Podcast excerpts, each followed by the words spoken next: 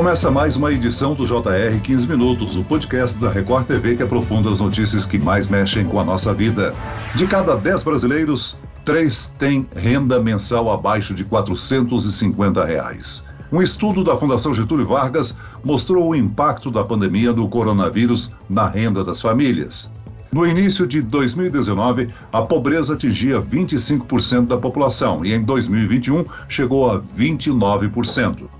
As imagens que retratam essa situação são chocantes. Pessoas que enfrentaram fila para pegar restos de carne e ossos para se alimentar. A miséria cresce no Brasil. Sobre esse assunto, eu converso agora com a professora de Ciência Política da Universidade Federal do Rio de Janeiro, Maíra Goulart. Bem-vinda, professora. Olá, gente. Obrigada pelo convite. É um prazer estar aqui. E quem nos acompanha nessa entrevista é a repórter da Record TV no Rio de Janeiro, Renata Loures. Renata, bem-vinda. Onde foram feitas essas imagens, hein? Oi, Celso, professora. É um prazer estar aqui de novo. Essas imagens foram feitas na Glória, na Zona Sul do Rio de Janeiro. Esse caminhão é um caminhão que passa pelos supermercados e pelos açougues aqui da cidade para buscar esse osso. É um, é um ossinho que vem com um pouco de gordura, um restinho de carne. Geralmente esse material é descartado pelos supermercados e pelos açougues e ele é levado para uma fábrica que fica em Nova Iguaçu, na Baixada Fluminense. Então lá eles usam esse material para fazer sabão em barra ou para fazer ração para animais. E aí o motorista começou percebendo que muita gente estava precisando, muita gente pedindo, ele começou a parar duas vezes por semana com o caminhão no bairro da Glória, na terça e na quinta-feira, às 10 horas da manhã, para distribuir parte desse, desse ossinho para as pessoas que pediam. E o que ele começou a perceber é que muita gente começou a procurar pela ajuda, começaram a, a, formar filas lá toda manhã. E o que chamou atenção também é que muita gente que nunca tinha dependido de ajuda. Então, famílias que tinham emprego, tinham uma casa, tinham o orçamento estável e que de repente começaram a depender de ajuda também porque perderam o emprego ou diminuíram a renda da casa durante a pandemia. Hoje, 14,1% dos brasileiros estão desempregados. Esses são os dados do IBGE. Desde 2016, a gente não tinha um número de dois dígitos para falar de desemprego no Brasil. E aí, quando o chefe de família ou alguém na família fica desempregado, a renda cai e as pessoas começam a buscar outras alternativas, né?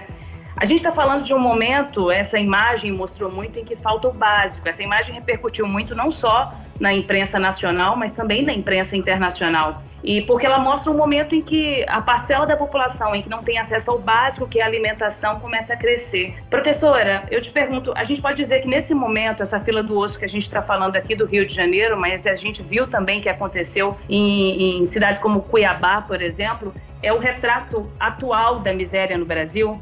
Eu acredito que sim. Eu acho que no Rio de Janeiro talvez seja até menos grave do que ocorre em outras é, unidades federativas. As pesquisas sobre o aumento da extrema pobreza, elas são muito interessantes de serem observadas, porque esses dados eles não se distribuem igualmente em todo o território nacional. Eles são mais concentrados no norte e nordeste. Professora, além do desemprego, nós estamos vendo aí um crescimento da inflação com aumentos grandes nos alimentos. Isso atinge os mais pobres, é claro, e mais uma vez, eles são os mais penalizados, não é mesmo? Sim, novamente a inflação é um lado que ele não se distribui igualmente em toda a população. Ele, assim como a pobreza, né, na, no caso da, da extrema pobreza, se ela aumentou de maneira geral na população 9%, desde o fim dos auxílios emergenciais, em estados como o Nordeste, a pobreza aumentou 12%. No Piauí foi 15% e 13% na Paraíba.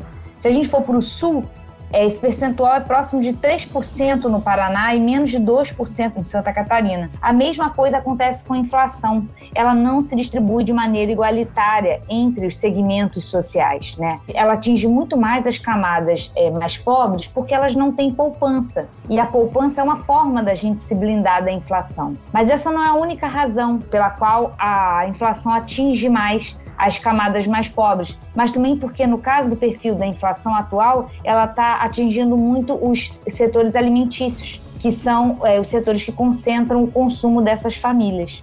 Então, a alta da inflação, que no geral foi de 8%, 8,1%, no caso das famílias mais baixas foi de 9%, e no caso das mais altas foi de 6%.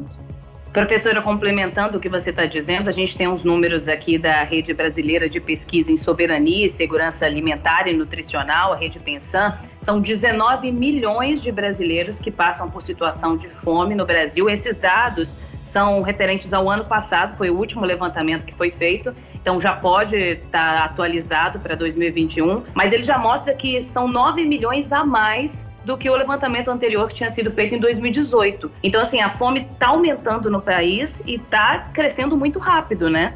É, a combinação de desemprego com inflação, ela é aterradora, né? Porque aqueles que estão empregados, os seus salários valem menos, cada vez menos, e não há a menor chance de prosperar qualquer tipo de é, argumento em prol de uma elevação salarial com uma massa de desempregados tão grande pressionando o mercado. Então, o que ocorre é uma situação em que você vê uma desvalorização profunda dos salários, e isso não é compensado por reajustes na medida em que existe uma fila de desempregados para ocupar o lugar daqueles que se sentem insatisfeitos com sua remuneração. É claro que tem um efeito cascata aí, né, professora? Mas, digamos assim, o que eclodiu foi a pandemia, não?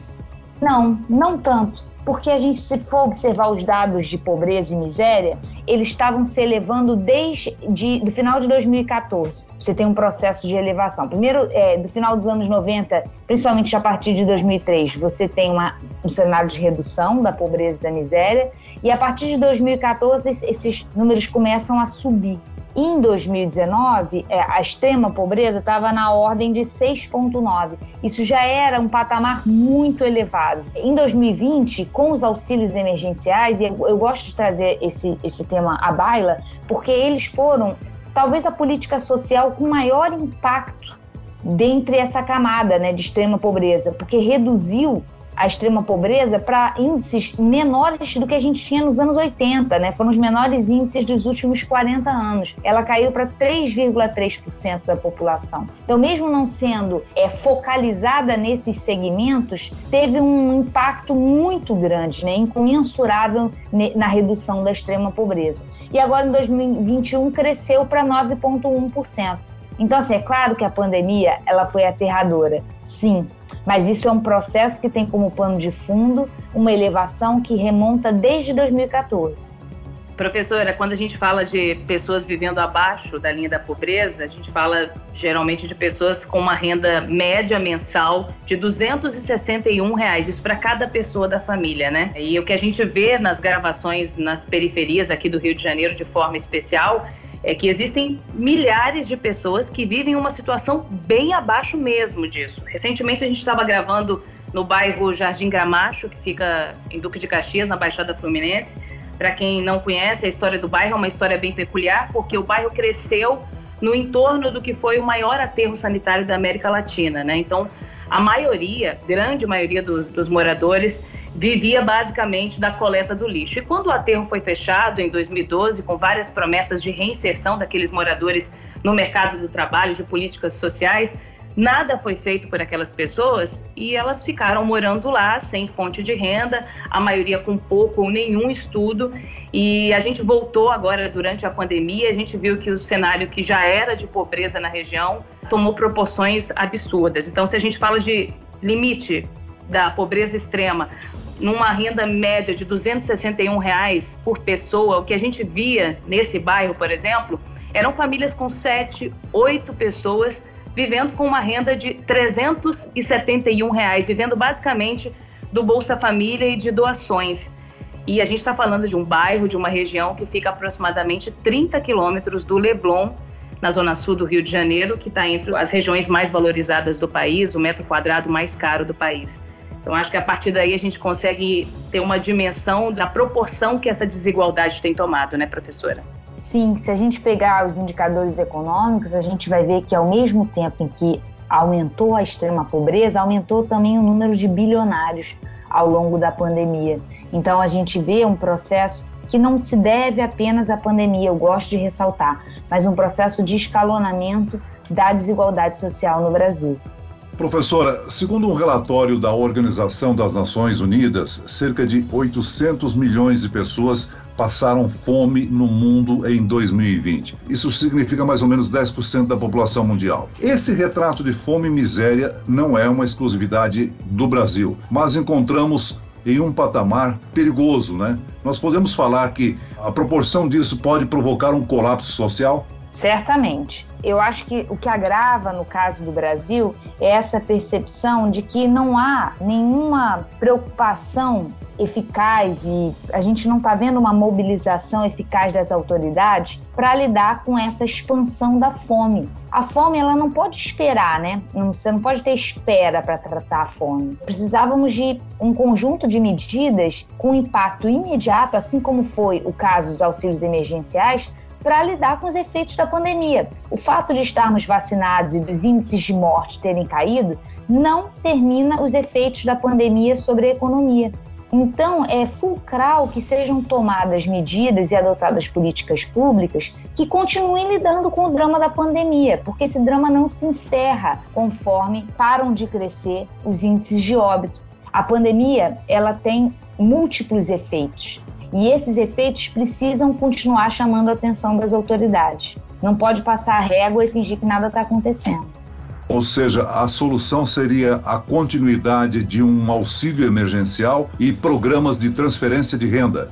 Certamente. Eu acredito que programas de distribuição de renda, eles são eficazes na contenção da extrema pobreza, mas não apenas. Eles têm múltiplos efeitos é, positivos na economia. Eles aumentam, ativam a economia, aumentam o consumo e fazem uma escala de consumo, né? A, o consumo da matéria mais essencial, que vai puxando outros consumos numa escala econômica que permite uma ativação da economia mais intensa do que esse, essa mera recuperação que a gente está observando no contexto atual. Então, eu acredito que programas é, variados né, e com vários é, desenhos de distribuição de renda são a forma mais eficaz de ativar a economia, lidar com o desemprego e lidar, é claro, com a extrema pobreza. E essa tem esse caráter mais emergente, né? Ela precisa ser, precisa de uma atuação de impacto imediato. Professora, quando a gente fala em pobreza, a gente sempre fala muito em alimentação, porque quanto mais pobre é uma família, maior o percentual da renda dela vai ser destinado à alimentação, né? Como a gente viu, a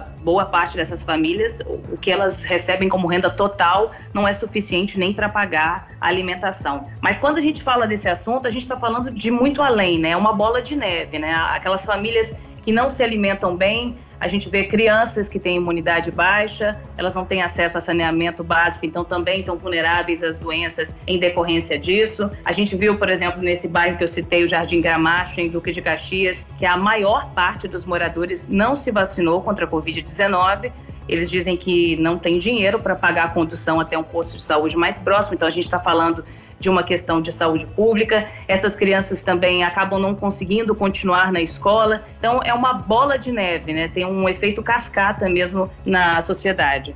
Perfeito, Renata. Você chamou atenção para um ponto que a gente precisa sempre salientar quando está falando de programas de transferência de renda ou de distribuição de renda para camadas pobres, bem pobres ou extremamente pobres. Por quê? Porque isso se reverte em consumo imediato de bens básicos e um consumo imediato. E esse consumo imediato, quando ele tem ele diz respeito né, à alimentação, ele reduz uma série de outros gastos que o governo terá com saúde, né, com contenção dos efeitos gravíssimos que a privação de alimento tem sobre os corpos. Então, quando a gente está falando desses programas de transferência para essas camadas da população, isso não é um gasto, isso não é um custo. Muitas vezes a gente está falando de algo que vai ter um retorno muito maior para o governo, um impacto de desoneração fiscal. Se a gente está falando de em termos de impacto fiscal, investimento para esse segmento da população não tem impacto fiscal significativo, porque esses valores retornam para o Estado, seja pelo consumo imediato, seja pelo não gasto com outras rubricas ligadas à área de saúde, por exemplo.